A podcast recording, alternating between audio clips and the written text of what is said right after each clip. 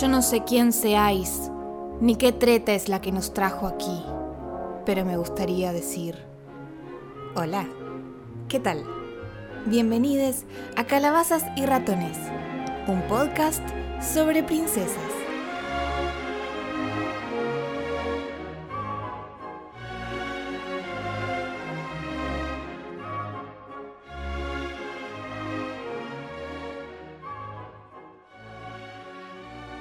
En el episodio de hoy vamos a hablar sobre las princesas de la vida real, parte 2. En este caso vamos a hablar de una princesa que en realidad es reina, pero no es Elsa, porque Elsa no es de la vida real.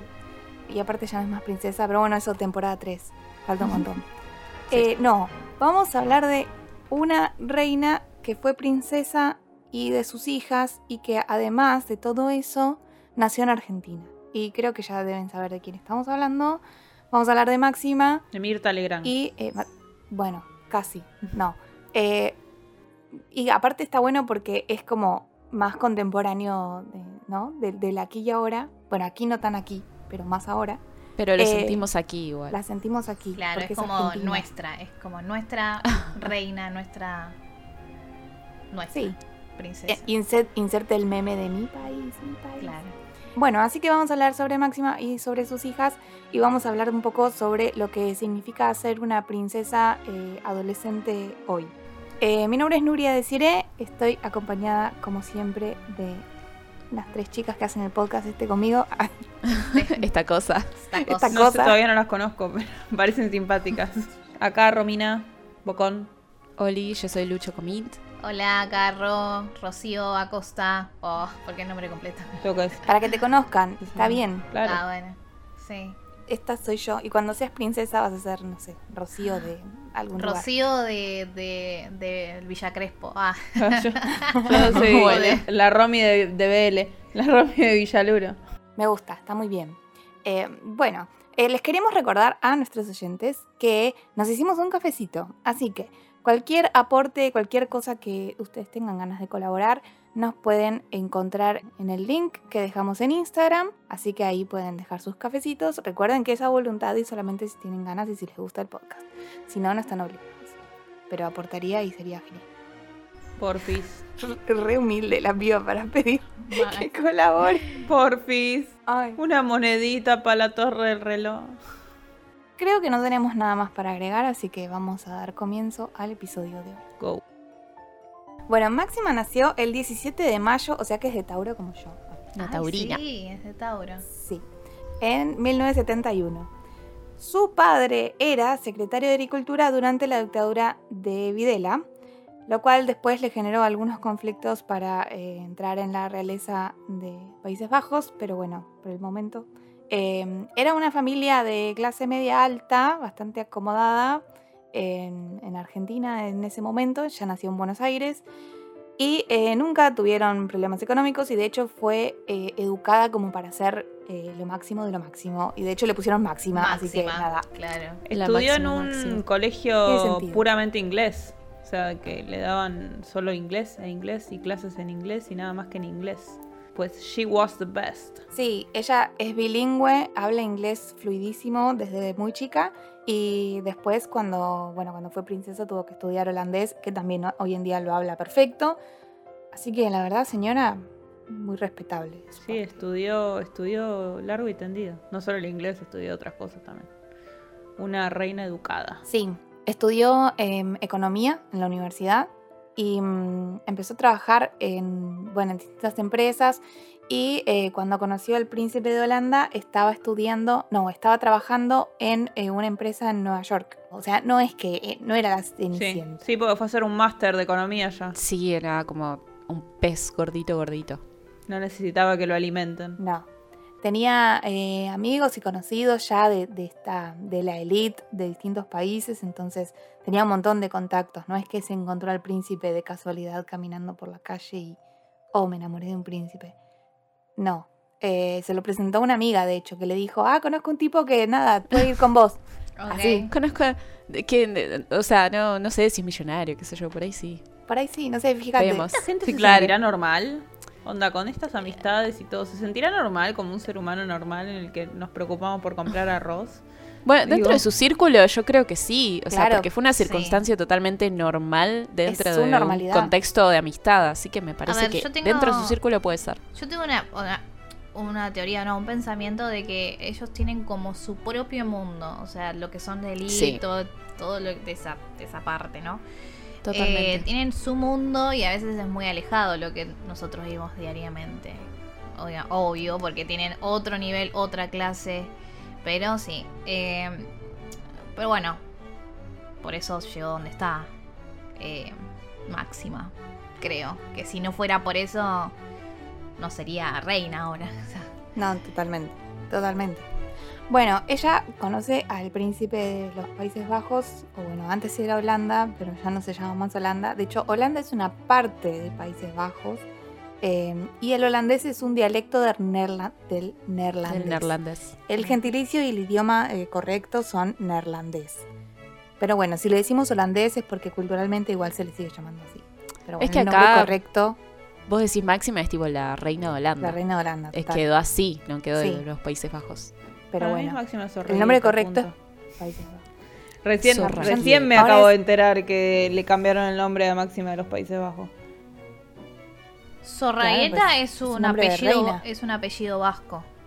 Mm. Ah, así porque el padre es de origen vasco. Mm. Bueno, cuando conoció al príncipe eh, en, un, en un baile así muy, muy princesa, eh, se conocieron ahí y mm, ella le dijo que era de madera. Le dijo, ay, sos de madera. Y él como que se enamoró de esa frescura latinoamericana y así, esa soltura eh, de ella. Eh, ella es, es como muy fresca y muy sonriente, siempre está sonriendo, siempre trata bien a todo el mundo, es muy, Muy como- carismática. muy carismática, muy dulce. También tiene como un carácter bastante fuerte en el sentido Sí. de que ella defiende mucho sus ideas, lo que piensa, es como Sí. bastante eh, fuerte en ese sentido, pero a la vez es como muy conciliadora y muy dulce a la vez al momento de, de explicar las cosas y vos cuando la ves en las entrevistas y eso es firme, pero a la vez es eh, simpática y es dulce, entonces eso hace que la, a la gente Le genere empatía. sí, Es es le caiga sí, bien. Sí, Sí. súper sincera, mantiene mucha empatía y para mí, o sea, por los puestos de trabajo que tuvo en empresas grandes así, tuvo alguna maestría o algo así de coaching, Es muy probable. como para poder dar, sí, porque tiene mucha madera para eso, es como sí, muy, y como de liderazgo también. le sale muy fácil. Exacto, sí, sí, sí, que tiene mucho que ver y para mí le salió re También bien. lo habrán enseñado, ¿no? Mientras... Sí, pero para, o sea, para mí tiene mucha influencia su personalidad también.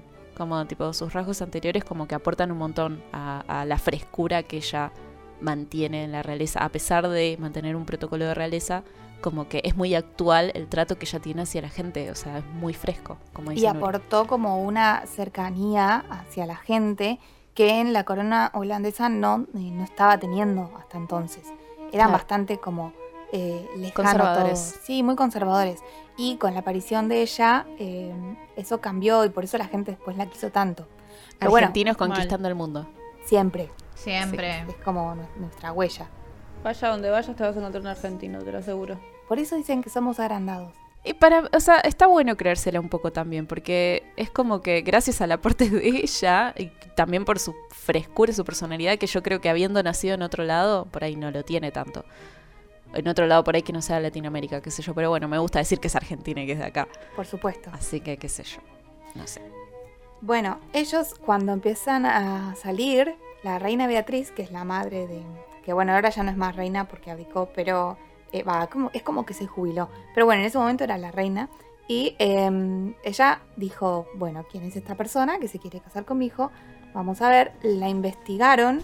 La cosa Solo sana, en la realeza. Claro, cosas que hacen en la realeza. Nada tóxico, nada Chernobyl. Nada raris. Bueno, entonces eh, la investigaron, investigaron al padre y todo, vieron que bueno, que había sido secretario Polémico. de Videla. Sí, em, pero bueno, finalmente decidieron que ella no tenía la culpa de lo que había hecho su padre. Entonces eh, dijeron, bueno, está bien, te podés casar. Lo que sí, no invitaron a los padres al casamiento, por lo cual ella estuvo ahí solita. Pero ella pidió que tocaran un tango. Sí, en Eh, el, de Piazzola, ¿no? un, un tango de Piazzolla en la, en la boda. Y ella se emocionó y se puso a llorar y la gente la vio emocionada por el tango y se conmovió más y la quisieron más. Tipo, Y los como- holandeses ahí como, "Ah, está llorando. ah, ah, ah". Tiene sentimientos. Claro, Ah, no llora. nada, ¿qué es esto? Claro, sentimientos humanos.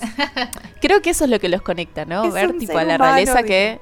Es que sí, porque es Es que súper para raro. mí es que cuanto más real lo veas a una persona, más empatía tenés. O sea, cuanto más natural se muestre, Claro. eh, pasa con Más los humano. influencers, pasa con los artistas. O sea, cuanto más que conectás con ellos es cuando tienen más apoyo. Bueno, es Sí. que es tal cual, en, en todo lo que es marketing y, y publicidad en redes sociales, y todo eso siempre dicen lo mismo, es como, tenés que apelar a la empatía. La gente te, te va a querer y, y te va a comprar y te va a gustar lo que haces si siente que vos le estás, les estás hablando desde el corazón y desde algo eh, que apele a sus emociones. Sí, Entonces, la empatía es como la base para cualquier, cualquier tipo de, de interacción humana eh, positiva que, que quieras establecer. Sí, lo, la- lo emo- Sí. la emo- lo emocional, lo, lo Sí. humano. Bueno, eso, eso era algo que tenía Diana, Lady Di.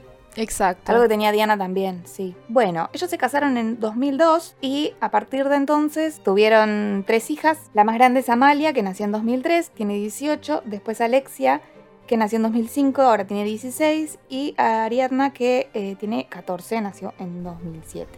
Ujú. Son las tres princesas centennials. Ay, Sí. sí. Totalmente. Mal. Sí. Em, así que es, es interesante porque, em, bueno, hoy en día hay varias princesas centennials. En España está, en España está la princesa Leonor. eh, después, bueno. ¿Cuántos en- años tiene Leonor? eh, tiene 16 igual que Alexia. 16. De hecho, están estudiando en la misma, en la misma misma escuela, Y hace unos años había como Una Eh, controversia, ¿no? Sí, decían que mm, como que no querían que se hagan amigas porque Alexia es como la princesa rebelde. Eh, me, me gusta porque eh, Amalia, Alexia y Ariana, las tres empiezan con A y podrían ser hermanas de la sirenita. Y además Sí. nuestro episodio de la sirenita se llamaba La princesa rebelde. Así Ah, que verdad. Es verdad. Alexia es la nueva sirenita. Todo conectado. La nueva Ariel. Todo cierra. Aparte es pelirroja, ahora tiene, está como, tiene pelo Ah, es verdad. ¿no? Sí. Todo cierra, chicas, todo cierra. Y además eh, le gusta cantar y tocar la guitarra a Alexia. Muy linda. Y es la, es la del medio también, pues es- está como el conflicto de que los del medio siempre están como ahí.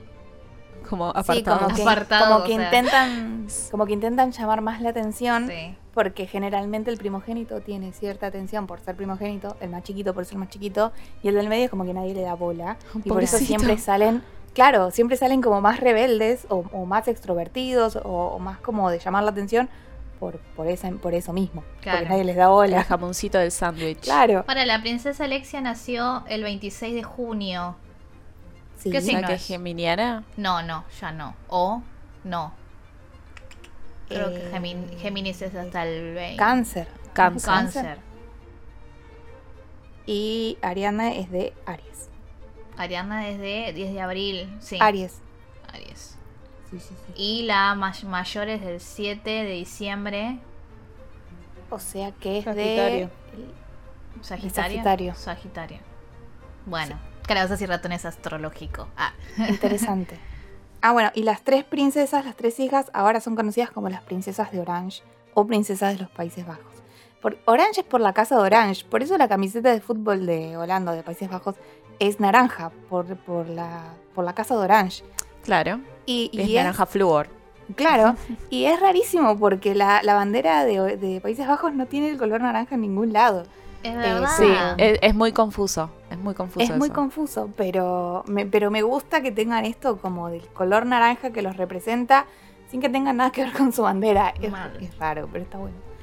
Eh, Eh, no, la bandera de Holanda es roja, blanca y azul. Sí. sí. Así que Como todos los países de por ahí, más o menos. Sí, muy parecidos. No tenían ganas de inventar banderas y le fueron cambiando los colores, la posición de las líneas. claro. Sí. Bueno, en la, eh, no hay una página que es para jugar a buscar banderas que, que lo jugamos con, con mi novio y es como Qué un- divertido. o sea sí bueno Bueno, es- che, cada uno Denme se el juego como más quiere. nerd que tengan, no, no tan bueno mi, Está mi novio mi novio es historiador entonces eh, nada es eso. Se entretiene con lo que con lo que sabe. Em, y bueno, nada, había que encontrar banderas y eran como muy parecidas. O sea, por ejemplo, la de Polonia y no sé qué otro país era rojo arriba y, y blanco abajo y la otra era rojo abajo y blanco arriba. O sea, Así o al revés, Claro. en vertical o... a ver, Como, ah, bueno. o sea, igual. cordura. Pero bueno. Más allá del tema de la bandera, la popularidad de la familia real eh, de Países Bajos era muy, eh, muy grande, los querían mucho. Ellos siempre salían así muy, muy elegantes y muy bonitos con sus tres hijas rubias, eh, porque en ese momento eran rubias. Alexia ahora está cobriza, pero en ese momento estaba rubiecita. Eran las tres rubiecitas, las tres iguales en escalerita. Y las partes las vestían, las vestían igual. Ustedes saben que esto de vestir iguales a los hijos es un símbolo de como de Unidad.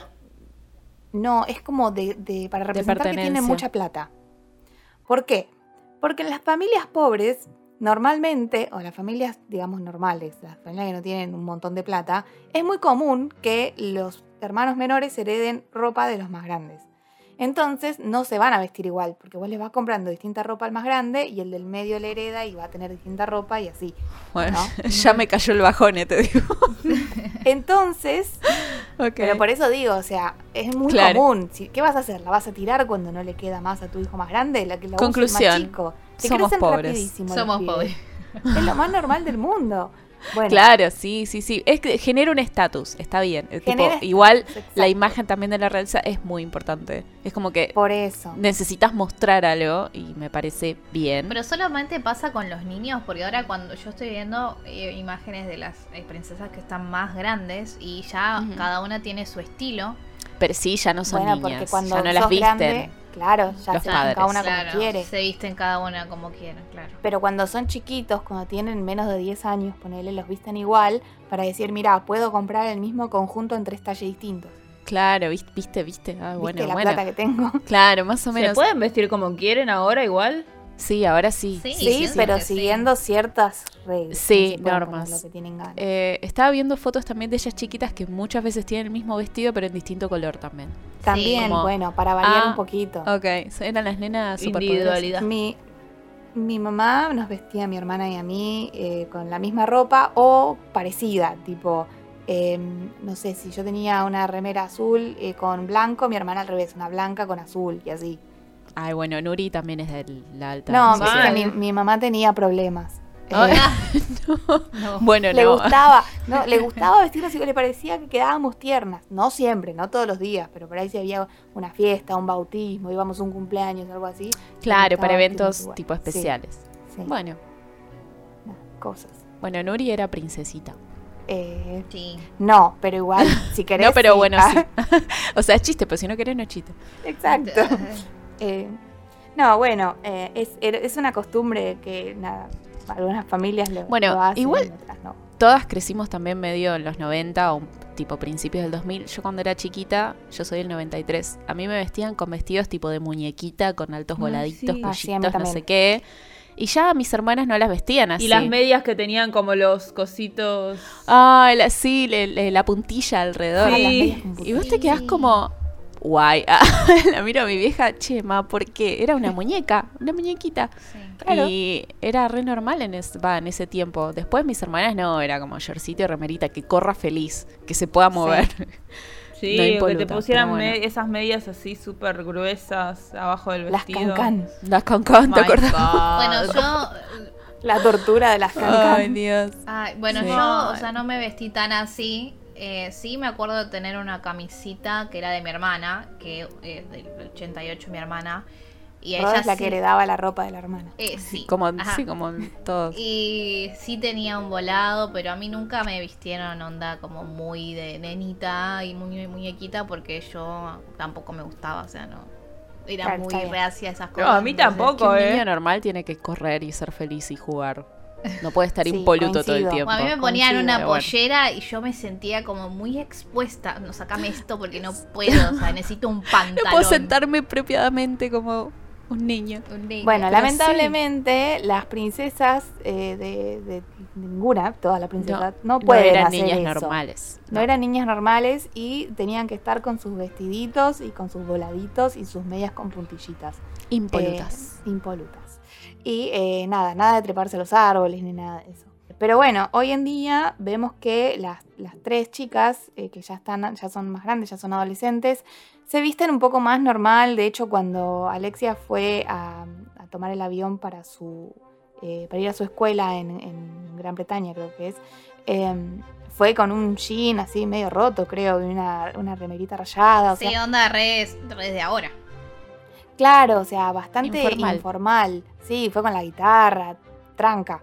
Eh, Más reatrevida. así que. La queremos, sí, Alex- ¿viste? Alexia. ¿Viste? La queremos, Alexia. Creo que la más, eh, como más que de- suelta de las de las mayor, por ejemplo. La mayor yo la veo como más que, que hace caso. Más protocolar. más pro- Sí, más recta. Siguiendo los Es que Pero la- también creo que al ser la re, o sea, la hija, la primogénita, que va La a- heredera al trono. al trono di- de, directo, o sea, creo que a lo mejor le dieron otra enseñanza, otra educación. En cambio a Sí. Alexia, La Bueno. tienen más, más controlada para mí. claro, sí. La criaron para, para eso, para ser la heredera al trono. Entonces tiene como. Y aparte también esto de ser la hermana mayor, vieron que ser la hermana mayor siempre viene con una responsabilidad Sí. eh, extra. Sí, Que, que tenés que ser el ejemplo para tus hermanos y esas boludeces que te hacen. Sí, no estaría funcionando, sí, pero sí. si viene con alguna cosa. Pero sí, sí, más se siente, digamos, esa presión. Primogénitos confirmen, pero Eh, yo creo sí. que sí. Bueno, yo soy la Sí, única no te lo acá confirmo, del te lo grupito confirmo. que Lo soy que soy me- eh, la hija menor. Claro, o sea, claro, Ro es la menor. única que es hermana menor. Las demás somos todas hermanas mayores. Exactamente. Son cosas que cuando, cuando creces teniendo hermanos más, más chicos, tenés como esa responsabilidad de, como de ser el, ejemplo para tus hermanos. Entonces es, como que eso te hace comportarte de otra manera. Y quizá eso se ve en un montón de, parejas de hermanos, en otras no. Pero creo que en este caso con, con estas princesas sí lo vemos. Eh, de hecho, vos ves a la, a la princesa Amalia y es eh, súper elegante, es muy parecida a Máxima en ese sentido. Sí. sí. Eh, Tiene una sonrisa súper dulce, pero a la vez como... seria, como que- Sí, es como seria, es como que tiene... Seria pero, pero, pero feliz. Es como raro. Sí, Eh, es una combinación rara, pero vean una foto de, de la princesa Amalia y la van, van a ver. Bueno, em, con Amalia hubo un tema hace unos años, porque creo que hace dos o tres años, que ella em, había salido una, re- una nota en la revista Caras. Fue el Que- año pasado, me parece. ¿eh? Fue mu- es muy Creo que fue el reciente. año pasado. Para, yo creo que fue en... O anteaño puede ser, sí, 2020 yo creo también. que fue 2020 o 2019, por ahí. Puede no ser. sé, la verdad es que después de la pandemia ya no sé qué pasó este año. No sabemos en qué año estamos. No sé. Eh, pero bueno, fue hace un par de años igual. El, el tema es que eh, salió esta nota en la que decían que ella lucía orgullosa su look plus size. Porque no tiene un talle muy chiquito, digamos, como princesa Disney. Eh, nada, revista Caras no tiene nada que ver, no es un look. eh, tener un talle más grande. El 22 de julio del 2020 salió esta revista. Ah, 2020. Igual no nos sorprende de caras, o sea. No, Obviamente no. De hecho, hubo una controversia tan grande y tanta gente salió a repudiar esto. Casi hubo hasta conflictos eh, diplomáticos entre Argentina y Países Bajos por este tema. Porque la revista Caras es argentina y nada, o sea, la revista Caras y en general las revistas de chimentos y eso en Argentina siempre sacan notas de Máxima y de sus hijas, justamente porque es Argentina. Una de las cosas eh, que dan relevancia a las notas en general es si hay un argentino. Si involucra a un argentino es sí. noticia. Entonces por eso siempre Bueno. sacan notas de... de- Pasó, pasó algo en el mundo de tipo, sí, no sé cuánto, hay dos argentinos en el lugar, tipo, Tal cual. ampliaremos. Cual. Como bueno, bueno, está La bien. revista Eh. Caras y la revista Hola, que eh, la revista Hola siempre hay alguna noticia eh, sí. de Máxima y sus hijas y de Holanda. Pero no sé si es tan controversial como caras, como que no, No, no, creo no, que- no afecta tanto. Sí, es verdad eso. Bueno, Caras tuvo que salir a pedir disculpas. Al Menos principio mal. en realidad, sí, al principio en realidad estaban como defendiendo la nota, pero después eh, de, de tanto repudio que recibieron, dijeron, no, bueno, está bien, eh, la verdad es que lo pensamos y reconocimos que tienen razón y no lo vamos a hacer más. Eh, pero es como, yo, yo entiendo que la- el mundo se está deconstruyendo y que esto va a llevar tiempo. Pero ese tipo de notas a veces te recuerdan, ¿no? Lo lejos que estamos de, de que las cosas cambien. Y mm, bueno, justamente el 4 de marzo fue el día de la no gordofobia, o no sé cómo se llama. Sí. ¿Cómo ¿Ah, es? sí? Sí, contra Sí. la Eh, gordofobia. ayer, eh, sí, el 4... El, el día contra la Sí, gordofobia. ¿4 fue? Sí. 4 de marzo. 4 de 4 de marzo. marzo. Sí. es una de las cosas que, que se reflexionan en este día, ¿no? Esto de, de que el look plus size no es un look, o sea, la gente tiene, o sea, el look es eh, cómo uno elige vestirse y verse, y no tiene nada que ver si sos gorda, si sos flaca, da igual, es lo mismo. Vos vas a tener el, el look según tu personalidad, no según la forma que tiene tu cuerpo. Em, ese es el look, lo que representa tu personalidad, no el tamaño que tengas. Entonces, bueno, se ve que Caras no entendía esto y esperemos que lo haya entendido, lo dudo. Acá encontré un pedacito de lo que habían puesto en caras. Sí. Diciendo, Amalia, la heredera al trono de Holanda, víctima del bullying, enfrenta las críticas con fortaleza y el incondicional apoyo de sus padres. Una princesa que vive su adolescencia sin tabúes y defiende su figura de mujer real. O sea, eso... Mujer real onda un juego de palabras entre los cuerpos reales y que es de la Mal, realeza. pues está entre comillas esa parte, tipo mujer Claro. real, como Sí, está. entendés el juego, es tipo, sí, cara, ya te vimos. Ya te Hiciste entendí. todo mal Sí, igual. cara, muy bonito. Jiji. Sí, Pero- Aparte que el, el concepto de cuerpos reales también es medio raris porque eh, todos los cuerpos son reales, los cuerpos flacos, gordos, todos, todos son cuerpos reales. El tema Sí. es mostrar la diversidad y acostumbrarnos a que los cuerpos vienen en cualquier tamaño y formato y todo. El tema es que todavía no está totalmente naturalizada la diversidad de los cuerpos. Entonces, Exacto. por eso es como decir mujer real, cuerpo real, todo lo que sea, todavía no está sentado como una realidad natural. Es como que vos decís, ay, mujer real, cuerpo real, qué sé yo, y vos pensás automáticamente, no sé, en plus size o lo que dicen. Claro. Y tipo, no es tan, o sea, no es lo que quieren decir por ahí, pero bueno, en este caso no entendieron el concepto y lo No. explicaron mal. Y de hecho, eh, el tema de, de, de que es un cuerpo real y que no también tiene que ver con que hoy en día la mayoría de los cuerpos que vemos en publicidades, en revistas y eso, están photoshopeados. Entonces, desde ese, desde ese lugar no son reales. Olvídate. Están retocadísimos. Eh, Es total. Bueno, yo trabajo armando un catálogo así de moda y, les- o sea, tengo que decirles que yo veo las fotos en crudo y nada que ver a lo que termina siendo impreso. Como que hay, pasa por un montón de filtros, un montón de retoques y hasta que alguien no te da el ok de que sí, ya está como para imprimir o ya se ve perfecto, no sale y bueno, ahí hay un tema también. Y esto, o sea, es triste porque al final por ahí podés ver una persona a la que te asemejas o a la que sentís empatía o a la que te sentís un poco más identificado y los medios o lo que es la hegemonía mediática no te deja acudir a eso o no te deja ver cómo está representado y es totalmente perfecto después. Y te diferís, como que ves algo inalcanzable y nada, claro, falta un te hacen, montón. creer, te hacen creer que vos te podés ver así, de alguna u otra manera, y no es, Sí. no es verdad. Nadie se ve así. Y creo que em, las princesas tienen esto de que Disney también impuso un modelo de princesa que está bien, es ficción, no existen. A ver, las princesas no, no son la sirenita, no, no son, eh, no, no, no tienen el pelo mágico o, o tiran eh, nieve por las manos. Eh, y tampoco tienen una cinturita de 40 centímetros. No es real, es un dibujito. Pero hay como esta imposición de que, ah, Ujú. sos una princesa, tenés que ser divina. Onda, eh, Grace Kelly, como hablábamos la, la otra semana en el otro capítulo, Sí. eh, eh, y, y no es real. O sea, creo que esta generación de princesas centennial se está trayendo la idea de que las princesas, eh, por más que sigan existiendo es- la- la- las monarquías y todo, que es algo antiquísimo, eh, las, que, las princesas de hoy en día, de la vida real, son personas normales, de carne y hueso, son adolescentes comunes y, Ujú. y- y tienen los cuerpos que tienen y está bien y no están obligadas como no estamos obligadas nosotras tampoco a tener una cinturita re chiquitita como puedes ver en las princesas de Disney. Totalmente. Nada, tienen el cuerpo que tienen, déjalas en paz y ya. Em, Sí, totalmente.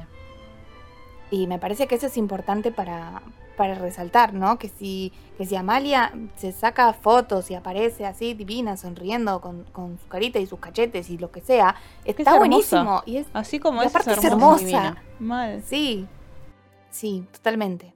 También hay algo que, eh, a ver, nosotras decimos, es hermosa, sí, eh, también es verdad que tiene mucha plata y Obvio. tiene, Bueno. tiene plata para vestirse hermosa. O sea, tiene los Eh, recursos para. Cosa sí, que no todo el mundo puede llegar a tener. Sí. Y hay eh, un dicho No popular soy que fea, es, soy pobre nomás. Eso, no sos fea, sos pobre. Porque, eh, bueno, vieron que en, en Blancanieves la, madra- la madrastra mala la hacía vestirse con harapos para que se vea más fea y no podía ocultar la belleza de Blancanieves, porque Blancanieves era hermosa por dentro y por fuera. Eso no me Eh, pasa. Ujú. Yo estoy con harapos y ya está. Listo, no hay, no hay con qué darle. Hay como todo un concepto, ¿no? De que, de que si tenés plata podés vestirte y, y verte mucho más linda. Pero creo que en realidad está más ligado no al concepto de belleza, sino al concepto de hegemonía, ¿no? Como que vos puedes pagar un montón de tratamientos para hacerte más hegemónica. Puedes, eh, no sé, hacerte una operación para eh, reducirte la cintura, podés operarte la nariz, podés hacerte tratamientos de, no sé, de, de peeling, de, te puedes teñir el pelo, te podés, no sé, hacerte el perfilado de cejas, qué sé yo, cualquier cosa, eh, te puedes maquillar, puedes pagarle a alguien para que te maquille. Hay un montón de cosas que vos podés pagar para hacerte ver más hegemónica.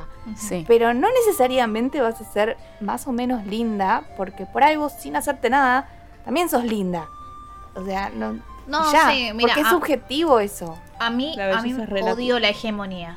Odio la hegemonía. Porque. Y últimamente hay muchas series que están. A, series, o- me estoy desviando un poco, pero hay muchas series que están como apelando a, lo hegemónico, como es la serie de Elite, como es otra serie Ay, de. ¿escucharon de lo que dijo el director de Elite? Sí, o sea. No. eh, no, el creador No. de Elite dijo como que. Ah, el, el creador. Sí, como que no concebía a un cuerpo eh, gordo, vamos a decir, em, sexy, como que él no lo concebía así.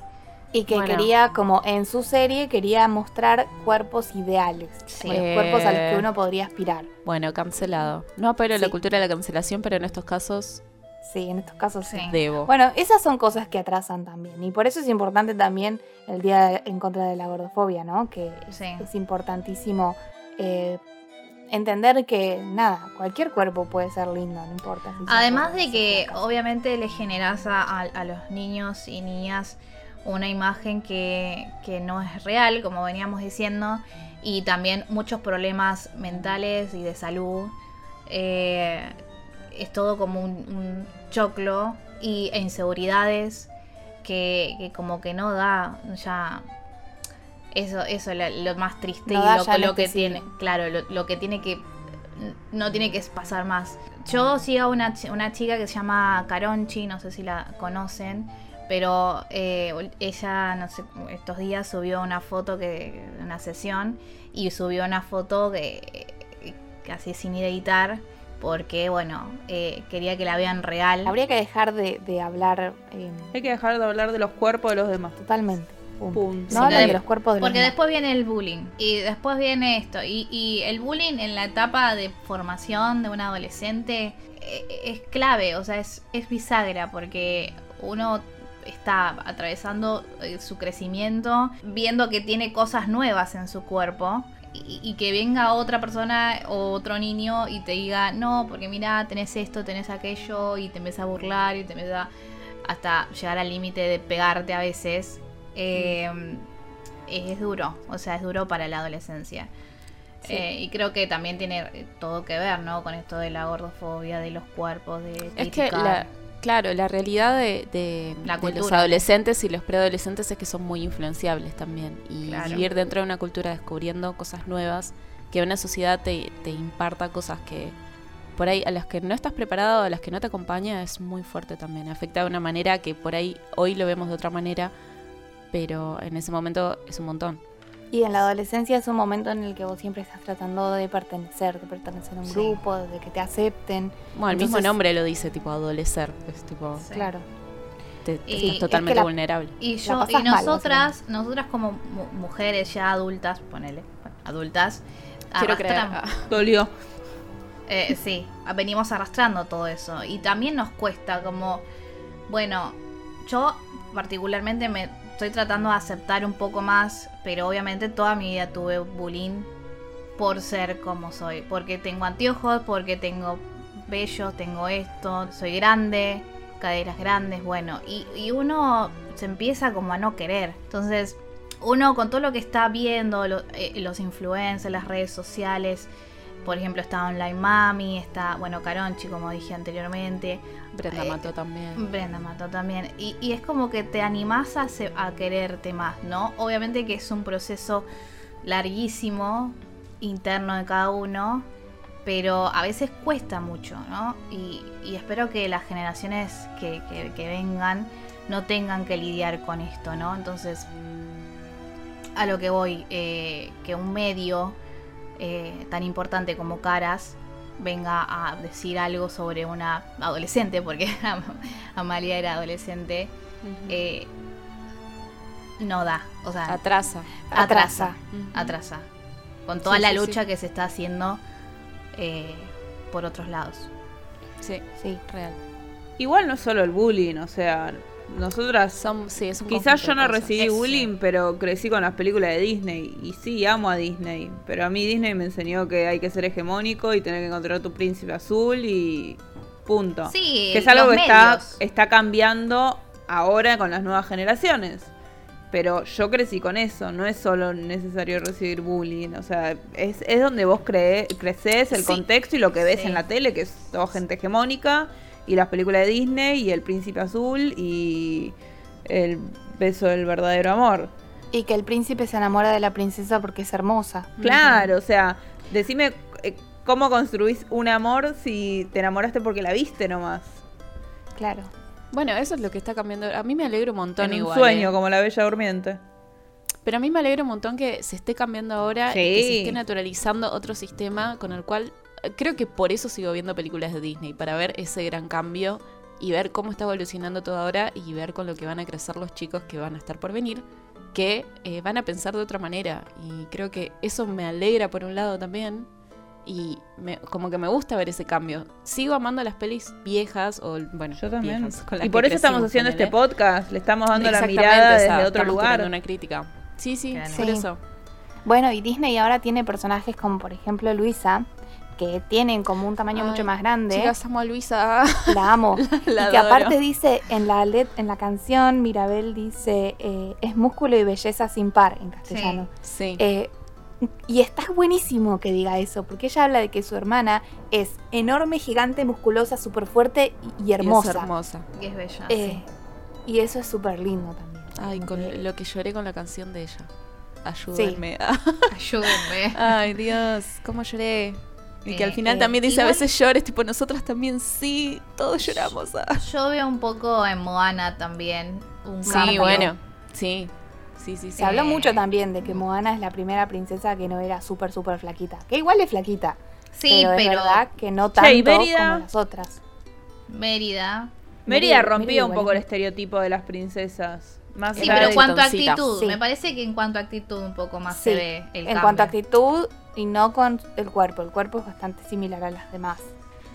Pero se Son la, rulos. es como sí. más chiquita, digamos, o sea, tiene un cuerpo más adolescente, ¿no? Como las... eh, Sí, eh, como sí. Bella Bueno, que es tiene, verdad, no sé, sí. 18 años y parece que tiene 25. Sí, No, sí, sí, es verdad. Sí, sí. Em, Em, bueno, ¿Quieren tema- volver? Ah, tema complejo. No, de, también quería hablar con respecto a esto y a la actitud de Mérida que, que mencionábamos. Alexia, la hermana menor de Amalia, tuvo un- una polémica, digamos, el año pasado porque hizo unos TikToks. eh, Ujú. En realidad, a ver, a la realeza de ningún país se le permite tener redes sociales. Esto es más que nada para que no digan nada polémico y no queden mal, ¿no? para no exponerse de por para no exponerse, claro. Pero bueno, cuestión que Alexia tenía 15 años, ahora tiene 16, y se hizo el TikTok como 20 veces y los padres ya no sabían qué hacer. Y en una de estas oportunidades, eh, la chica hizo como un playback de una canción eh, que tenía algunas palabras racistas, algunas eh, tipo malas palabras y cosas así, como que era una canción medio ofensiva.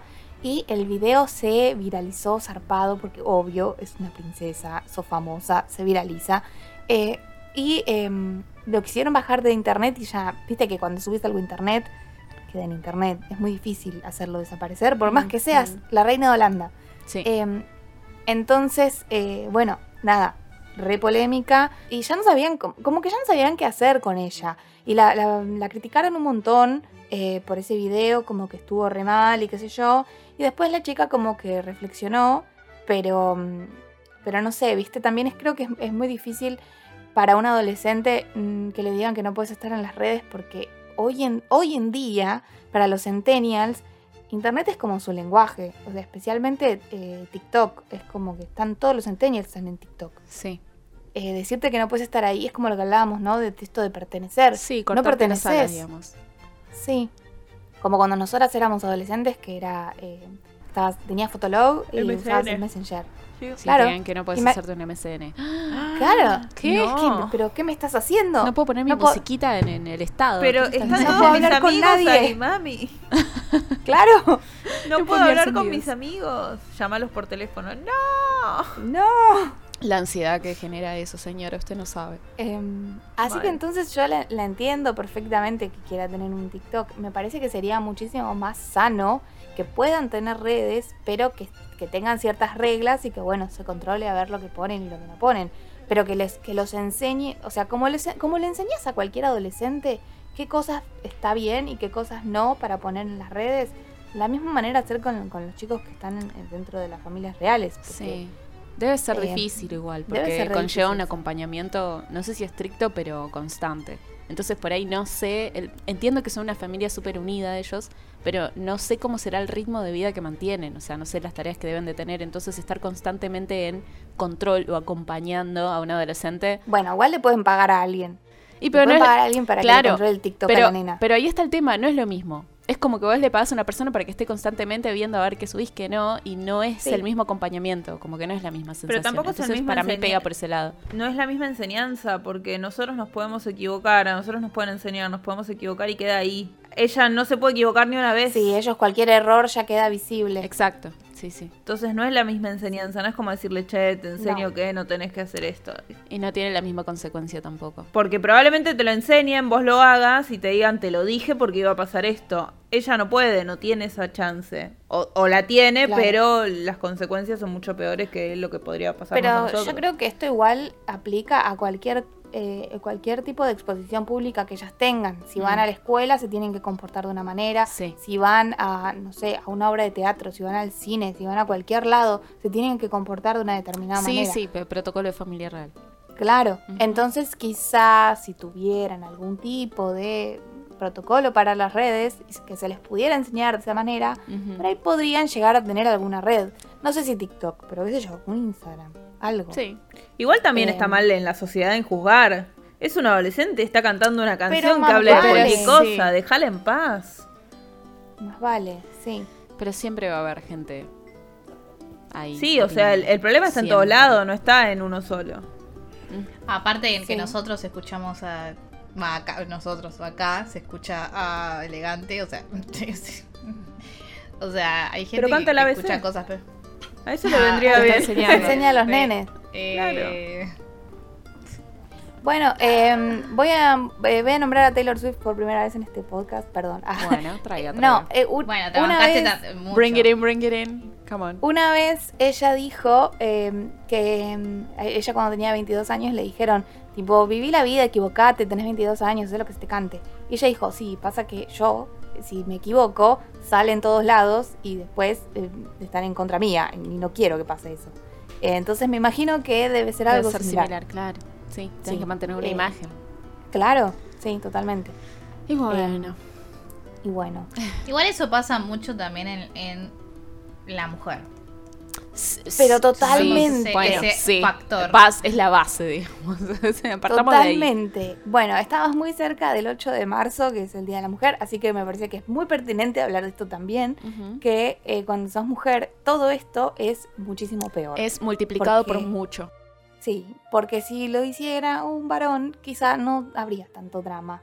Eh, si un varón se muestra eh, con poca ropa o lo que sea, no pasa nada. Si lo hace una chica, sí, Salís en la revista Caras. Totalmente. Entonces, de hecho, también que, que un chico sea gordito no pasa nada. Pero si una chica es gordita, te dicen, ay, tu look plus size. Eh, es como, Dios. me parece que tenés una pequeña... Me, me parece que estás juzgando, depende del género y no está bien eso. Eso. No, sí, obvio, eso pasa siempre. Que cuando sos mujer es doblemente peor. Sí, eh, sí. Me acordé de esto porque vi un tweet recién que vieron la canción de Residente que decían que Residente puede, puede, puede sacar una canción de 8 minutos y no lo atacan y Taylor Swift que sacó habla del ex en un ratito. y habla del ex, qué sé yo, qué sé yo, la, la atacaron a morir. Entonces, ahí me acordé, claro, su mujer. claro, de hecho ella tiene una canción que habla justamente de eso. De Van. Bueno, em, otra cosa que queríamos contar sobre la realeza de los Países Bajos es que, bueno, en Países Bajos es legal desde 2001 el matrimonio entre personas del mismo género, pero em, el año pasado el primer ministro em, salió a decir que también esto aplicaba a las personas de la realeza, porque por alguna razón como que era legal, pero se asumía que no aplicaba a la realeza. O sea, en pocas palabras, la realeza no son personas. Son entes. Claro. Que se visten bien. Un muñequito. Ahora digo, ¿salió a decirlo por algo en particular? O sea, o, porque la gente estaba preguntando y pintó. No sé bien por qué lo salió a decir. Pero de repente un día dijo, che, miren que esto también aplica a la familia. Creo que para que quede claro. Y aparte, o sea, esto, lo que pasó fue que como salió a decir eso, de repente todo el mundo empezó a decir, ah, pero ¿qué? Entonces... Ay, Amalia. ¿Qué ¿Amalia se quiere casar con una chica? claro, por eso lo estoy preguntando yo, como diciendo, che, ¿alguna se quiere casar con alguien? O un primo, ¿no? No, es, yo escuché por ahí como que decían, ah, ya se ven venir que alguna... Pero, ¿cuál sería el problema? O sea, la gente habla al pedo también. Sí. Eh, no... Eh, como que, bueno, no importa, está buenísimo que lo, que lo digan y que lo aclaren. claro, que quede claro y que no haya después tipo eh, dudas o miedo a decir tal cosa por. Como, sí, igual me gustaría ver si pasa. Lo que quieras. Si pasa estaría buenísimo también. Si pasa estaría genial, sería Por eso digo, quiero ver si pasa, quiero ver también cómo reaccionan, porque ahora se hacen los vivos porque no, no hay nada que, que porque todavía no pasó. Claro. Claro. Bueno, fíjense que mm, cuando Máxima eh, se iba a casar con, el príncipe, tuvieron que cambiar la ley para que ella pudiera casarse porque ella era católica y él era protestante. De hecho, ella sigue siendo católica. Eh, las hijas no, las hijas son protestantes. Pero bueno, nada. Pero bueno, tuvieron que cambiar la, ley por, por ella. y, mm, y, ahora no es que cambian la ley por, por una de las hijas, sino que eh, se aclara que la ley también aplica a la realeza y que no tiene nada que ver con, ellas. Eh, nada, esto de que cambian la ley me hizo acordar a Aladdin también. Eh, sí, sí. Que el sultán fue que cambió. Sí, o al diario de la princesa. El diario de la princesa también. Nada, me encanta que la vida real tome cosas de Disney. Bien ahí. Sí. las cosas buenas, no las cosas malas. Las cosas malas, como que la princesa tiene que tener 40 centímetros de cintura, no. O que tiene que ser hermosa y, hegemónica y eso. Eh, yo quería agregar una cosa que, volviendo al momento mi país, mi país. Ah. Oh, no. Volvimos. No, que eh, lo leí recién. Que Máxima es la segunda eh, consorte de un soberano nacida en Latinoamérica eh, la primera es cubana, es de Luxemburgo, María Teresa de Luxemburgo. Nice. Eh, sí, y después hay otra, eh, nacida en Brasil, que es María II de Portugal, que, bueno, es portuguesa, ¿no? Que es reina y soberana también. Para, entonces Máxima es la segunda. Es la segunda. Entre. sí, esposa vendría a ser. Ok, consorte, bien. Consorte. Y hay otra en Brasil, de, de Brasil. De, ok, que está en Portugal. Que es reina también. Nice. ¿Entendés? No, no sabía. María segunda, María segunda de Portugal. ¿Por qué eso no sale acá? Pero porque eres de Argentina. No, no, claro, eh, porque las notas son importantes cuando No, estamos, estamos hablando históricamente, esto pasó hace millones de años. Ah, ¿y tenés año ahí o época? Ah, 1819. Ah, bueno. Claro, por, eso. Eh, por eso no llegó la noticia. No me nunca. Eh, claro, yo estaba esperando. No, chicos, para... ¿cómo nunca escuché de esto? Por favor. No, en Portugal no hay realeza desde 1910, pero históricamente existió esta eh, señora, María II de Teresa de Portugal, en el 1800 y pico. Ok, ok. Que es, en la historia, o sea, somos pocas, hay pocas latinoamericanas que fueron mm, reinas. Y sentido, consortes. Sí, obvio. Bueno, eh, Máxima es reina desde 2013, o sea que es súper reciente esto, o sea, hace 10 años que es reina. Y em, estuvo... Es re poco igual. Sí, sí, sí, sí. Sí, pero la decís 10 reina de años Inglaterra, y es claro. como, oh, por Dios. Sí. Bueno, Eh, ¿Qué? Porque pasaron 10 años desde 2013. exactamente.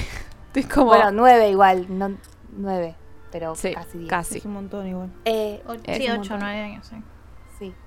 Bueno, em, y nada, ya que la nombrábamos a la reina de, de Inglaterra, que sigue siendo, sigue siendo reina, eh, a diferencia de ella, eh, la reina Beatriz de, em, de Países Bajos, ella abdicó para dejarle espacio a su hijo y que reine él, y por eso em, Máxima es reina desde 2013. A la reina Beatriz la quiero mucho. Bueno, la princesa ahora. O reina madre. Ahora es princesa Beatriz, sí.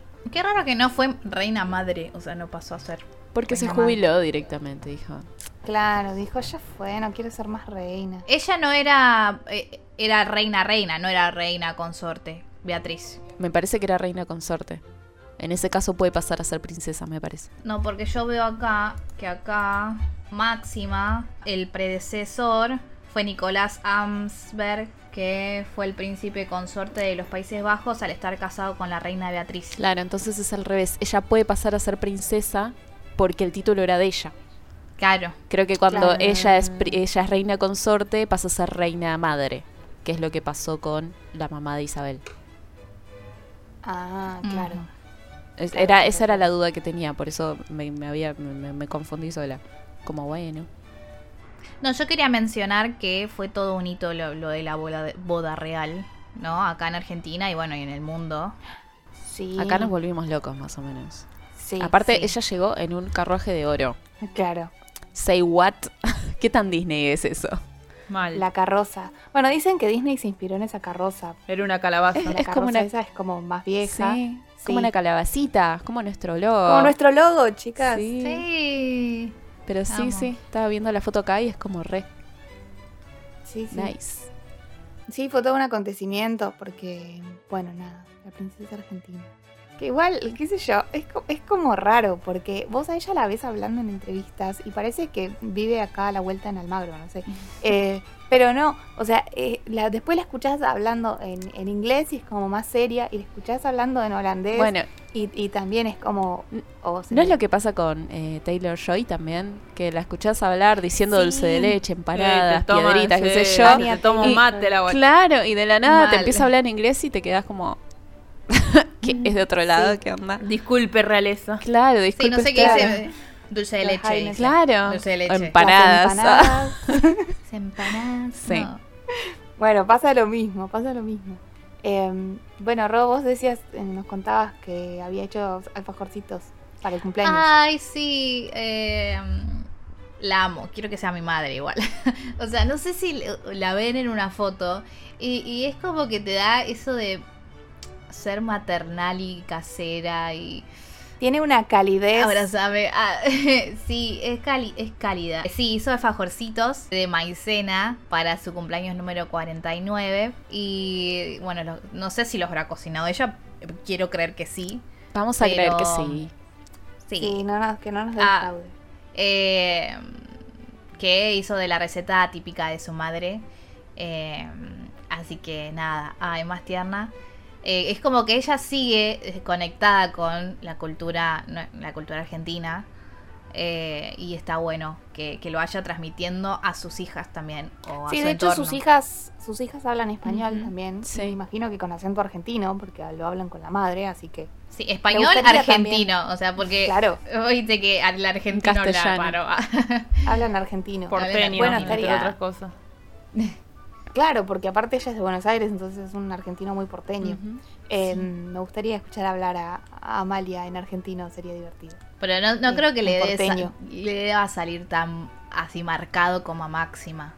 No sé. Es que no sé, porque es el idioma materno, Como que- es el idioma que habla su mamá. Claro. Como que hablan con Sí, ella en pero, ese idioma, sea- poner que se comunican todos los días así. Sí, pero vivió en un, pa- está viviendo en un palacio, está viviendo eh, con eh, su personal, obviamente porque tiene personal de... Pero el personal le habla en holandés. Vos pensás igual que un niño cuando está creciendo es una esponja. Es tipo, si es, puede llegar a aprender cuatro idiomas y hablarlos así al hilo cuando crece porque ya los Sí. tiene instaurados. Es como que no es algo raro por ahí para ella hablarte de la nada en holandés y después de la nada va y qué sé yo, habla en castellano con la mamá y le dice, me alcanza el alfajorcito maicena como, che, me lo pasás a mí. Che, ma. Pues ah, claro, por eso, para mí debe ser algo súper natural de ellas. Va, es lo que quiero creer también, ¿no? Pero si, si criás a un niño hablándole en varios idiomas, los aprende y los instaura, los tiene. Y en el acento en el que vos se lo hables. Exacto, sí, sí, sí. Para mí Sí. que sí. Así que estaría bueno, Bueno. encontrar que un video o algo así que nos dé una entrevista. Hola, ¿qué tal? Sí. Empanadas. Ah, bueno. ¿Querés venir a participar de nuestro podcast? Que diga tres palabras. Dulce de Empanadas. leche, empanadas. Alfajorcito de maicena. Alfajorcito, bueno, claro. Yo también los, los veo a ellos como una familia muy unida y que se nota que se quieren. O no sé si es solamente para la foto. Pero como que... Sí, pero, pero te dan una imagen distinta a la que te dan la gente de Gran Bretaña, que vos pensás que se odian todos. Son más cálidos, pero me parece que eso se lo da el toque máxima de ser cariñoso, porque el argentino tiene característica que es muy cariñoso con la gente, algunos, pero tiene esa- Acá la tenemos a Romy que no te da un abrazo ni que... A nosotras sí nos da abrazo. ¿Qué te pasa? Bueno, es verdad. a A nosotras nos quieren. Me obligan. Alguien que me salve. Mentira, Romina. ¿Cómo vas a decir eso? No lo digas en vivo. ah. Me creo pega. que No, chicos, no. No, no, no le crean. creo que la, la estructura eh, fría de, de- de europea la rompió eh, máxima, Sí, Eh, olvídate. Sí.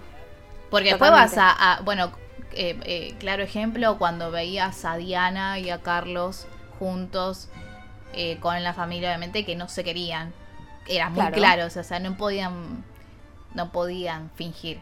Entonces, eh, creo que hay una gran diferencia con, con Máxima y lo que brinda Latinoamérica. Sí, de hecho, ellos se van siempre de vacaciones juntos y de hecho su popularidad bajó durante la pandemia porque Sí. se fueron de vacaciones, creo que a Grecia, y un par de veces, de hecho. Y la gente empezó a decir como, che, están haciendo cualquiera, no deberían hacer estas cosas. Salieron a pedir Pero ellos como disculpas que- igual. Sí, como que no les importó mucho y se fueron igual, después sí salieron a pedir disculpas. Y ahora es como que la popularidad volvió a crecer un poquito más. Pero bueno, hubo, hubo ahí un, un tema de que la gente se enojó por eso. Pero la gente se va a enojar, no, no importa qué.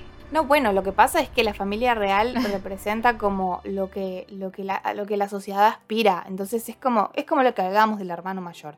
Así como que tenés que ser el ejemplo. Bueno, la familia real tiene que ser el ejemplo de cómo se tiene que portar la gente. Por más que nunca te, te portes como ellos, porque ellos son millonarios y bueno, tienen un montón de protocolos y cosas, pero se supone que es lo aspiracional. No, que me estás pidiendo que me quede adentro y te va de viaje a Egipto. O sea, ese era el problema. No era problema. que la gente opine. Eh, era la hipocresía de decir, che, Bueno, vos sí, quedate adentro, pero yo me tomo el lopa. O sea, Sí. Sí, en Sí, ciertos sí. contextos es. O sea, No estuvo bien. No digo que está bien. No, no estuvo bien. Em, Pero sí pasa que son una familia bastante, eh, bastante normal, entre comillas, como que ellos se van de vacaciones juntos con poca y nada de seguridad a veces. eh, van a lugares, creo que han venido a- de vacaciones a Argentina varias veces, Al a sur. la Patagonia y sí, al sur, eh, porque les gusta y tipo el chabón cae en una camioneta gigante, tipo, ah, no quiero llamar mucho la atención, no quiero ir con mucha seguridad, pero de repente te cae con El una tema, camioneta creo que ahí sale- volvemos al mismo tema. ¿Qué sería la normalidad para ellos? Por ahí para ellos un transporte normal es una camioneta 4x4 todo el tiempo. O sea, no un Sí. Renault, qué sé yo, no sé. Por eso, "Ey, yo tengo un reno. bueno, por ese eso. es el tema. Ese es el tema, que vos sos normal. Eh, sea, Sí, maldito totalmente. Después hablemos de, de lo que es la moda. Bueno, o sea, de cómo se viste Máxima, cómo se visten las chicas. cada una como que tiene su ¿no? impronta, ¿no? De, de vestimenta. Pero Máxima lo que tiene es que mantiene esa, esa elegancia. Elegancia por ahí. Qué elegancia la real, de Francia. Pero al mismo tiempo, eh, tipo, tiene mucha impronta de ella misma, tiene muchos colores, eh, se anima a descubrir ciertas paletas. Colores en el viento. Y lo hace muy bien. Colores en el viento. Pero nada, a mí me parece hermoso cómo se viste, pues es súper elegante, le queda bien, pero no es algo estricto o aburrida. duro. No es aburrido. Y la pones al lado, creo que vi una foto hoy de, de, de- de Elizabeth. Y era como. ella sonriente, toda así, tipo espléndida, con un color re brillante, todo, y la otra ahí de gris, así como saludando, tipo, Oli. Claro, un embole. Claro, Sí. como que te da otra sensación. Ya ella como que emana cierto carisma a partir de cómo se viste, a partir de cómo sonríe, a partir de cómo es.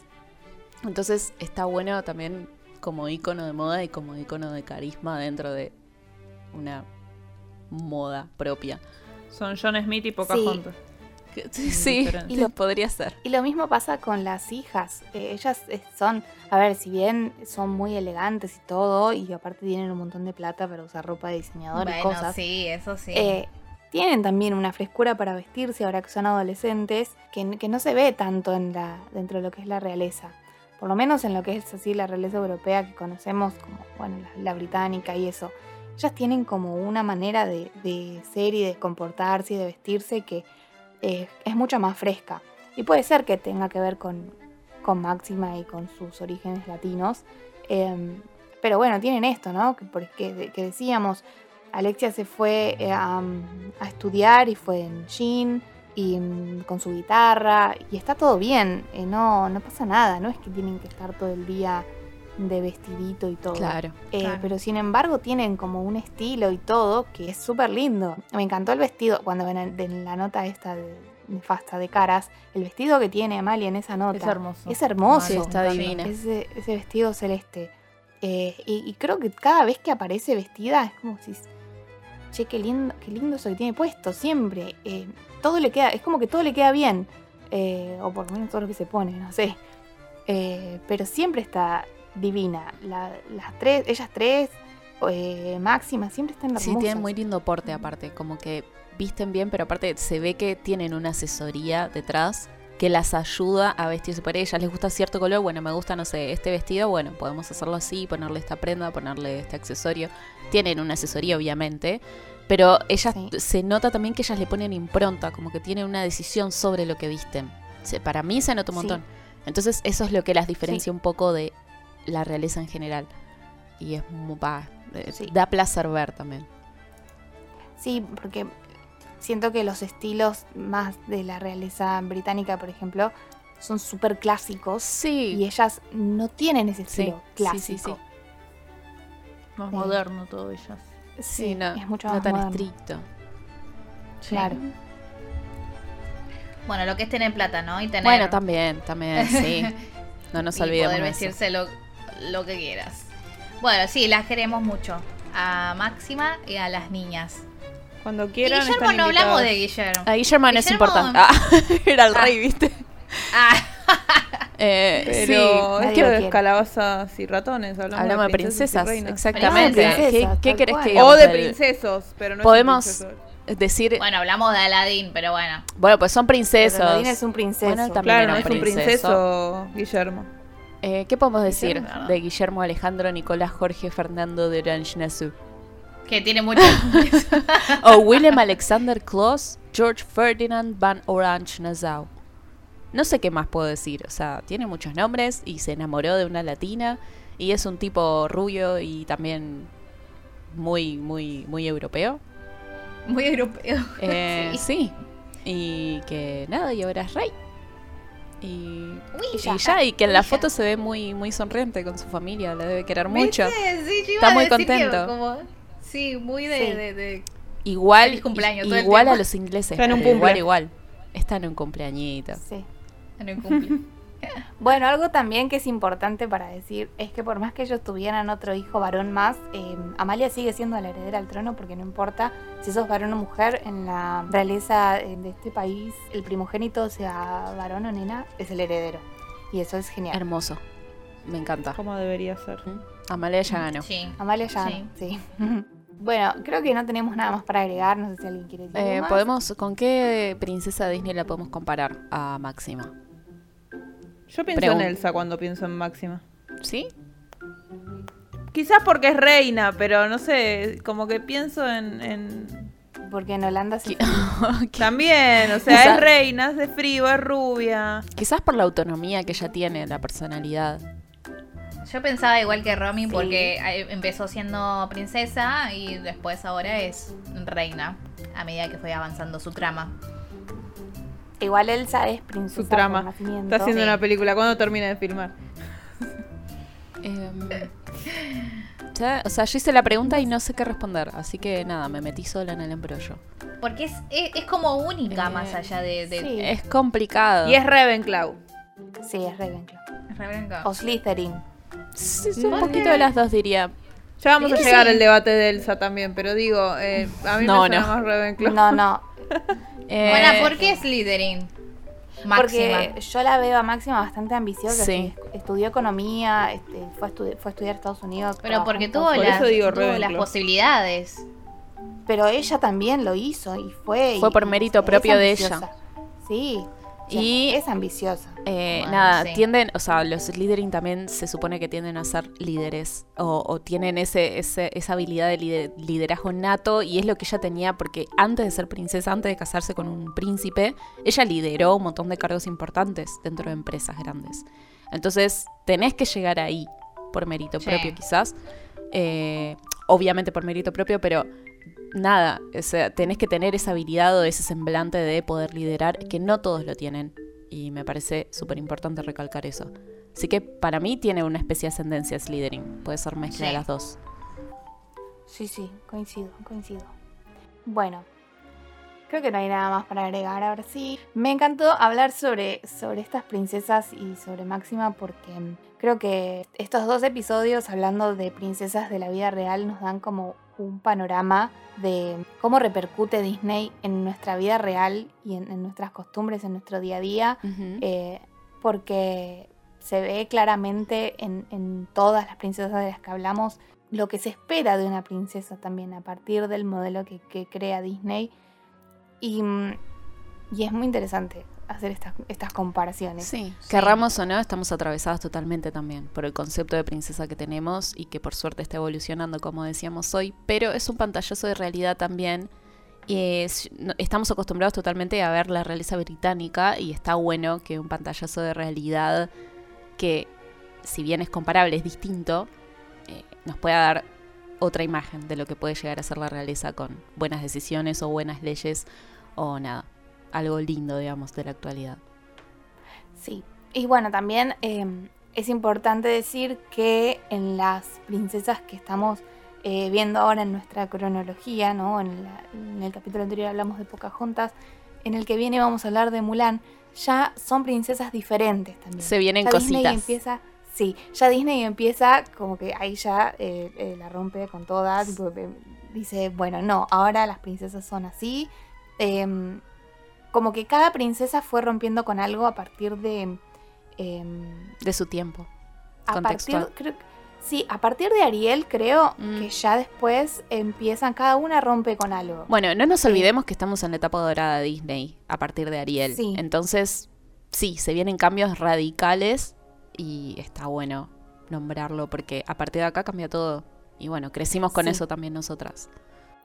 Exacto, crecimos con este cambio y con esta evolución y por eso también creo que hoy en día pensamos de la manera que pensamos, ¿no? Como que si bien nos atravesó en cierta forma y nos creó ciertos prejuicios y cosas, hoy también nos podemos replantear esos prejuicios y esas cosas porque lo que vemos en los medios y lo que vemos y, y a las personas que seguimos y las cosas que nos fuimos replanteando y el surgimiento del feminismo que, que explotó acá en Argentina, explotó en el 2015 con la primera marcha y una menos, todas fueron cosas que nos fueron eh, como cambiando y, y haciéndonos repensar las cosas y como ir deconstruyendo algunos prejuicios que teníamos eh, y, y- y reformar nuestro pensamiento y entender las cosas de otro lado. Y por eso también ahora podemos hacer estos episodios pensando las cosas desde otro lugar y, hacer este tipo de análisis, ¿no? Totalmente. Eh, Así que, bueno, se vienen las princesas más revolucionarias y más eso. A eso iba. Nada.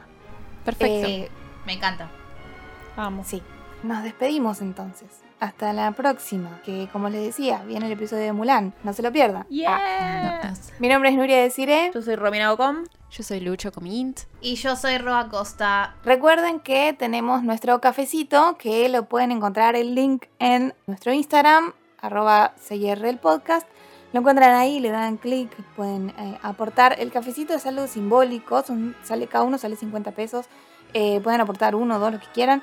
Y eh, de todas formas, igual siguiéndonos en Instagram, compartiéndole el podcast a otras personas, todo eso igualmente ayuda. Así que les agradecemos un montón toda su participación y que nos escuchen ya igual es un montón. Así que eso fue todo por este programa, este episodio. Esto fue Calabazas y Ratones. Hasta la próxima. Adiós. Adiós, hasta la próxima.